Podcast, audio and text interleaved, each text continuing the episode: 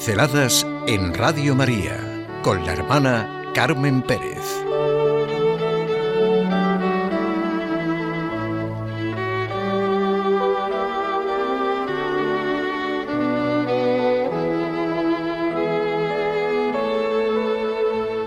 La fiesta del Corpus Christi es una respuesta.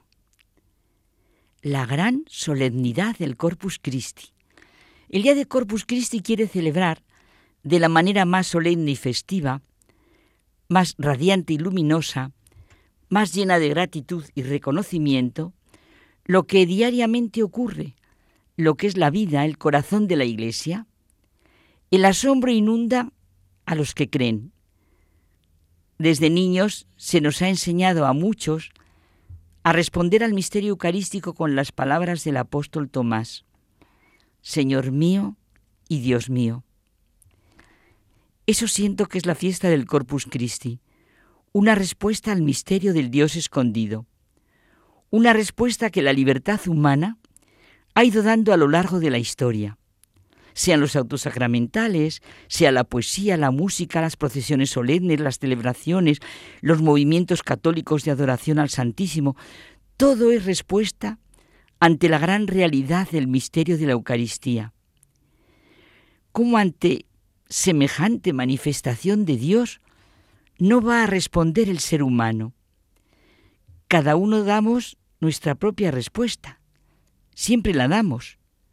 La negación, la incredulidad, la indiferencia, la ignorancia, la superficialidad, la duda, la desconfianza, la indiferencia, como he dicho, son una forma de respuesta. Como lo es la fe, con todas sus consecuencias. La confianza, la seguridad en su palabra, el reconocimiento, la gratitud, la adoración, el entusiasmo, la relación personal con el que ama hasta el extremo. Toda actitud humana es una respuesta ante esa gran realidad que se vive y celebra en el silencio de las iglesias, de las capillas, de los oratorios, cotidianamente he leído una teoría de la mística judía que, me ha gustado por, la comparación.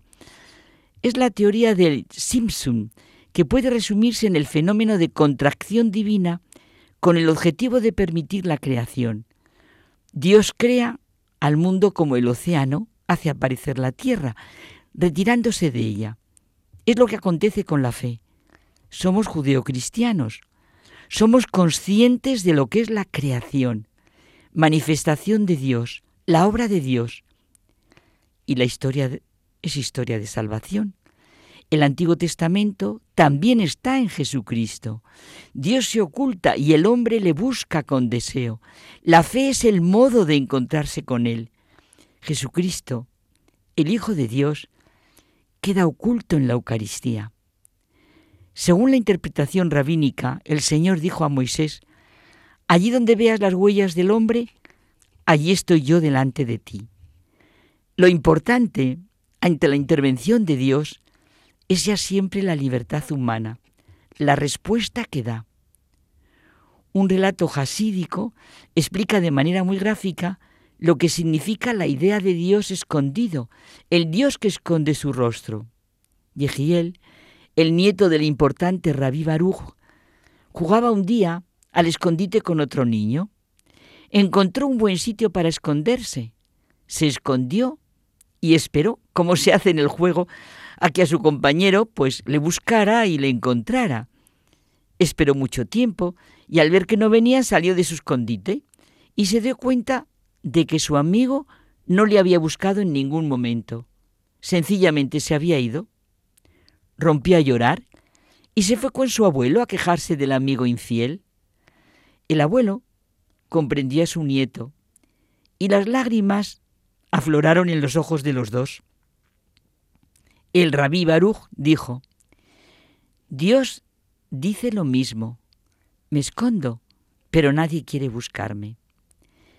Esto nos pone de manifiesto lo que Dios hace para que los seres humanos le busquemos y nos hace sentir nuestra libertad y responsabilidad ante la búsqueda y la respuesta que damos el autor del Salmo 27 vivió la dolorosa experiencia de abandono y encontró en Dios un Padre solícito. Odio en mi corazón, buscad mi rostro. Tu rostro buscaré, Señor. Nada ha podido acabar, dice Martín Buber, con ese Dios de inacabable presencia.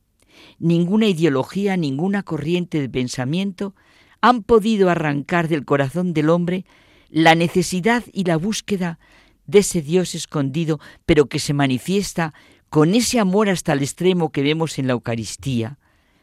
Cada uno ha de buscarle.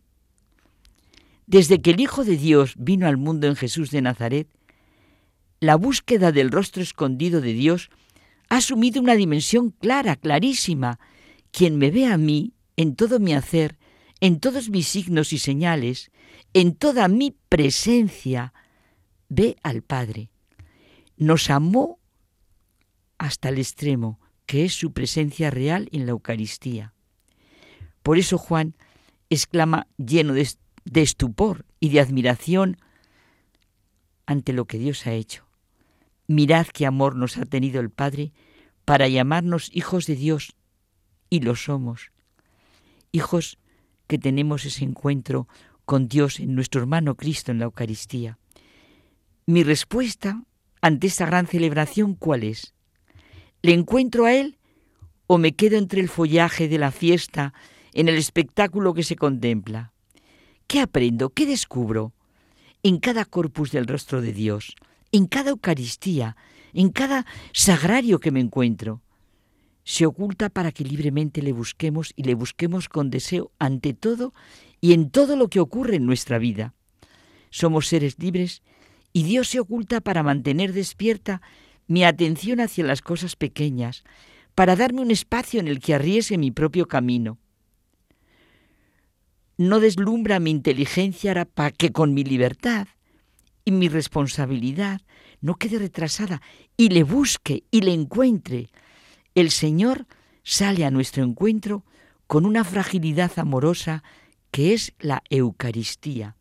En el pan de vida, el Señor nos visita haciéndose alimento humilde que sana con amor nuestra memoria, enferma de frenesí, porque la Eucaristía es el memoriar del amor de Dios. Respondamos a ese amor con todo nuestro corazón.